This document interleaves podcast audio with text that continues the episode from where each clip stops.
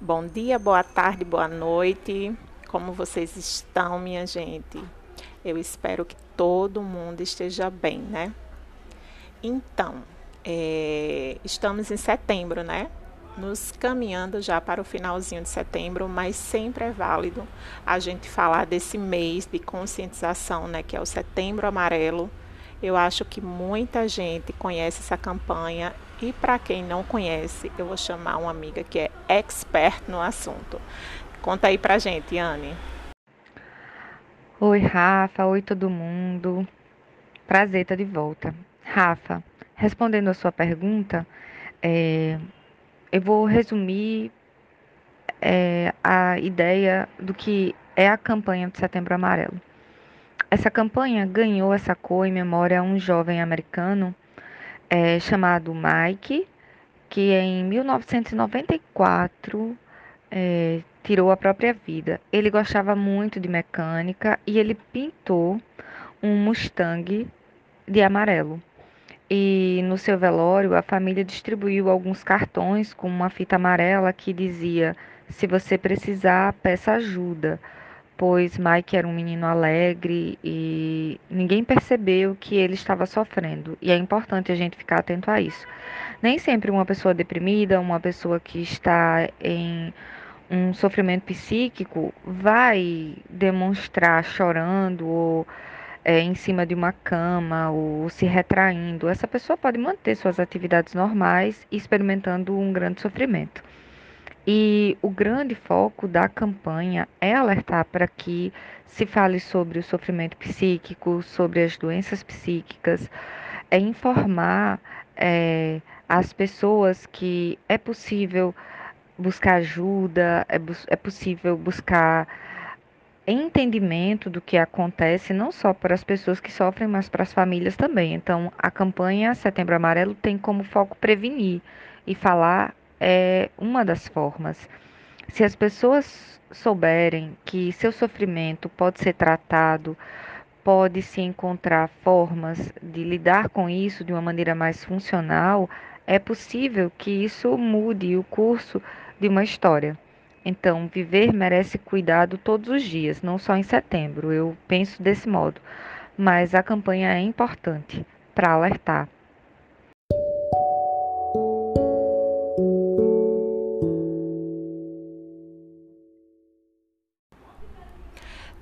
Então, Anne, de tudo isso que você falou, eu acho que a maior dificuldade ainda da vítima é procurar ajuda. É entender que ele ou ela precisa de ajuda. É, você diz uma frase que eu gosto muito, e a frase diz assim: pedir ajuda não é fraqueza, né? E realmente não é fraqueza mesmo. Nós sempre precisamos de ajuda, precisamos um do outro. E quando a gente entende isso, tudo flui e funciona melhor. Sabe, minha gente, eu confesso para vocês que eu sempre tive muita dificuldade em pedir ajuda. Eu sempre procurei fazer tudo do meu jeito, sozinha, sabe? Para não é, preocupar a outra pessoa, para não, como é que eu posso dizer, não perturbar, digamos assim, né? E isso às vezes causa um pouco de ansiedade, me causou um pouco de ansiedade, pois eu sabia que eu precisava de ajuda, mas não queria incomodar, sabe? A palavra é essa mesma, não, não queria incomodar ninguém. Mas, Anne, me explique aí como você lida com essa história de procurar ajuda. Me conta aí. É uma questão importante essa uh, que você apresenta. E o teu relato é é importante de ser compartilhado. Eu também admito que não me senti à vontade para pedir ajuda em muitos momentos da minha vida, pois as pessoas a quem eu possivelmente pediria ajuda já tinham discursos prontos sobre aquela situação. E muitas vezes eu não queria ouvir uma solução, eu não queria ouvir um eu acho que, eu não queria ouvir uma receita que às vezes não se aplicava ao que eu vivia naquele momento. Eu queria apenas ser ouvida. Então, com a maturidade, eu fui aprendendo a, a compartimentar algumas relações e amizades, por exemplo. E hoje eu sei que há ouvidos para muitas coisas. É, não só ouvidos profissionais, dos quais já me vali, mas ouvidos amigos, que eu posso pedir ajuda e encontrar um conforto.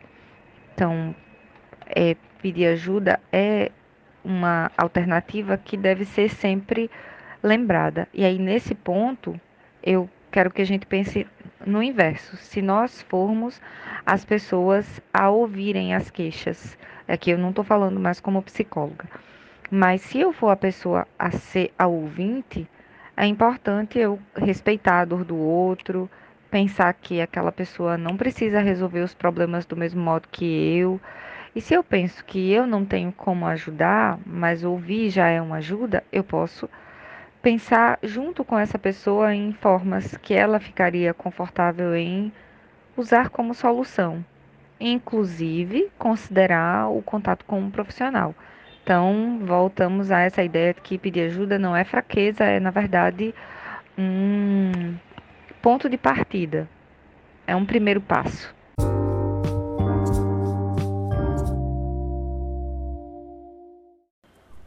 Anne, outra coisa que causa muita dúvida, né, nas pessoas.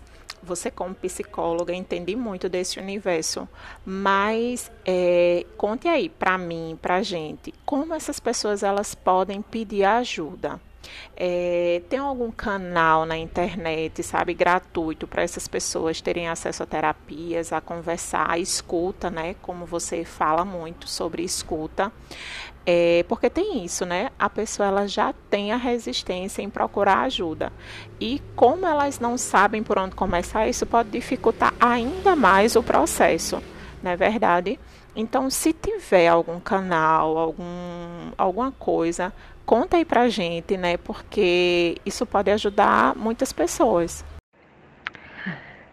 Importante é, pensar onde encontrar ajuda e o CVV é um ponto de ajuda que funciona 24 horas.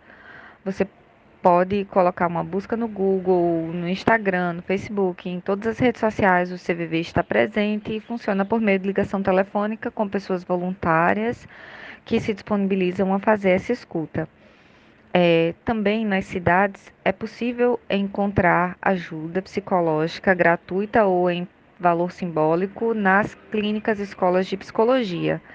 Ah, também há psicólogas e psicólogos que fazem atendimentos ah, considerados atendimentos sociais, que se remuneram num valor simbólico também, mas isso é discutido e conversado com cada profissional, já que a psicologia não pode fazer propaganda com base em valores. Isso é proibido pelo nosso conselho. Mas em João Pessoa, nós temos o PASME em Mangabeira, que atende urgências e emergências em saúde mental. As UPAs também podem ser um lugar para buscar essa ajuda, os CAPSes, e tem o CAIS em Jaguaribe e plantão psicológico no Centro de Psicologia da UFPB, que a gente até divulgou nas nossas redes sociais no Vamos Bora. Então, quem quiser dar uma olhadinha lá, a gente vai compartilhar novamente. O plantão psicológico tem 14 vagas, é toda quinta tarde. É a professora Sandra Souza que cuida desse grupo de voluntários e, e alunos dos anos concluintes de psicologia que fazem esse trabalho tão bacana.